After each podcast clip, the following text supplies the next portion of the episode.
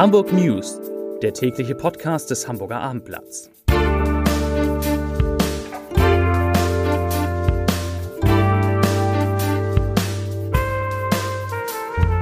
Moin, mein Name ist Lars Heider und heute geht es um den ersten Streik in der langen Geschichte des Tierparks Hagenbeck. Weitere Themen. Es hat die ungeplante Landung eines Urlaubsfliegers gegeben. Es gibt neue Methoden gegen Falschparker und ein sehr bekannter Werber spricht über Dinge, für die er sich schämt. Dazu gleich mehr. Zunächst aber wie immer die Top 3.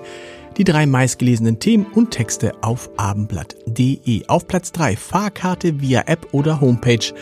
Riesiger Preisunterschied. Da geht es um die Deutsche Bahn. Auf Platz 2 Planten und Blumen.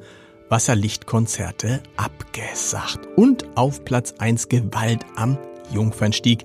Sie nennen sich 9020er und 315er. Das waren, das sind die Top 3 auf abendblatt.de.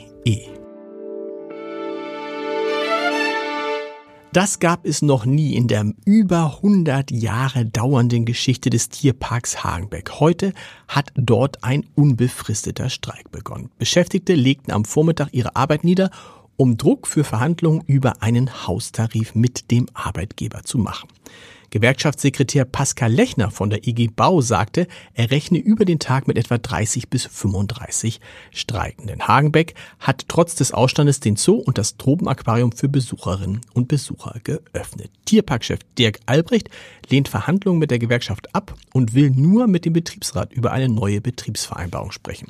Mit einem eigens für den Streik erstellten Notdienstplan will die Gewerkschaft sicherstellen, dass kein Tier wegen unzureichender Betreuung zu Schaden kommt. Dazu heißt es im Streikaufruf, ich zitiere, Wichtig ist, dass während des Streiks alle Tätigkeiten unterlassen werden, die nicht notwendig sind, um das Wohlergehen der Tiere zu sichern. Zitat Ende. Im Kampf gegen Falschparker setzt die Stadt jetzt natürlich auf Digitalisierung. Laut eines Gesetzesvorschlages sollen sogenannte Scancars mit Kameras auf dem Dach durch die Straßen Hamburgs fahren und die Kennzeichen erfassen und fotografieren von Autos, die falsch parken. Durch einen digitalen Abgleich mit Daten Datenbanken, in der etwa alle Anwohnerparkberechtigungen gespeichert sind, sollen dann unberechtigt parkende Fahrzeuge schnell ermittelt werden.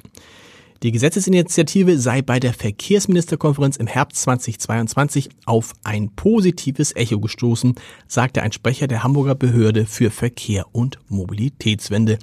Das Bundesverkehrsministerium habe Fragen zum Datenschutz gehabt, die aber inzwischen beantwortet seien. Und jetzt sagt Behördensprecher Dennis Kremer, ich zitiere, wir hoffen, dass wir die entsprechende gesetzliche Grundlage, um die Fahrzeuge fahren zu lassen, im ersten Halbjahr 2024 in Hamburg haben. Zitat Ende. Und da sage noch einer, die Behörden können nicht digitalisieren. Wenn es um die eigene Kasse geht, geht das anscheinend ganz schön schnell. Ein großes Konzert beschäftigt nun auch die große Justiz. Der Bundesgerichtshof hat heute über die Affäre um Rolling Stones Freikarten für das Bezirksamt Nord in Hamburg verhandelt. Der fünfte Strafsenat des BGH muss entscheiden, ob ein Urteil des Landgerichts Hamburg zu den Korruptionsvorwürfen im Zusammenhang mit der Großveranstaltung Bestand hat. Die Staatsanwaltschaft hatte nämlich Revision eingelegt. Es geht um Freikarten im Wert von rund 15.000 Euro, die der Veranstalter dem Bezirksamt Nord überlassen hatte, mutmaßlich um die Höhe des Entgelts für die Nutzung des Konzertgeländes zu beeinflussen. Das Landgericht hatte den ehemaligen Leiter des Bezirksamts Nord 2022 wegen Vorteilsnahme und Gewährung also Vorteilsgewährung, zu einer Geldstrafe verurteilt. Von den Hauptvorwürfen der Bestechlichkeit und Untreue war er freigesprochen worden. Sein damaliger Stellvertreter hatte wegen Vorteilsannahme und Beihilfe ebenfalls eine Geldstrafe erhalten. Zwei weitere Angeklagte, die bei der Veranstaltungsagentur für das Konzert verantwortlich waren, wurden freigesprochen. Ein Urlaubsflieger aus Hamburg hat wegen eines schweren Unwetters seinen Zielort Ibiza nicht erreicht und musste auf Alicante ausweichen. Der Eurowings-Flug EW 7514 mit 174 Reisenden habe nicht auf der Baleareninsel landen können und sei nach ein paar Warteschleifen auf Alicante ausgewichen, teilte das Unternehmen heute mit.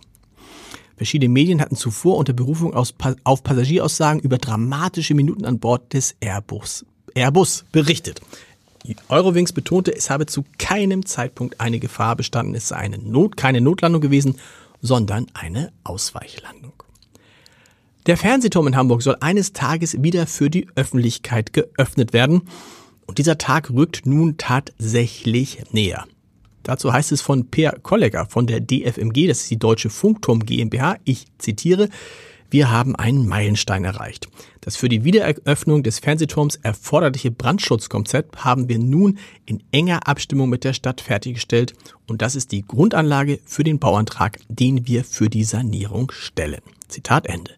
Nach Informationen des Hamburger Abendblatts soll der Bauantrag Anfang 2024 beim zuständigen Bezirksamt Mitte eingereicht werden, zusammen mit einem weiteren Bauantrag für das Empfangsgebäude mit Gastronomie und Verkaufsflächen. Zum Podcast-Tipp des Tages. Er war einer der bekanntesten und erfolgreichsten Werber Deutschlands. Jemand, der es mit allem, was er machte, schnell nach ganz oben schaffte. Heute ist Michael Traubmann Experte für das, was man als New Work bezeichnet und beschäftigt sich mit Fragen, die weit über das hinausgehen, was ihn, wie so viele seines Jahrgangs, er ist Jahrgang 64, als junger Mensch interessiert hat. Geld, Macht, Ansehen. In unserer Reihe Entscheider treffen Heider spricht Michael Traubmann über seinen Wandel zu einem anderen Menschen, verschlafene oder verpasste Geburten und die Gehälter von Spitzenmanagern. Hören Sie mal rein unter www.abendblatt.de slash Entscheider und wir hören uns morgen wieder um 17 Uhr mit den Hamburg News. Bis dahin. Tschüss.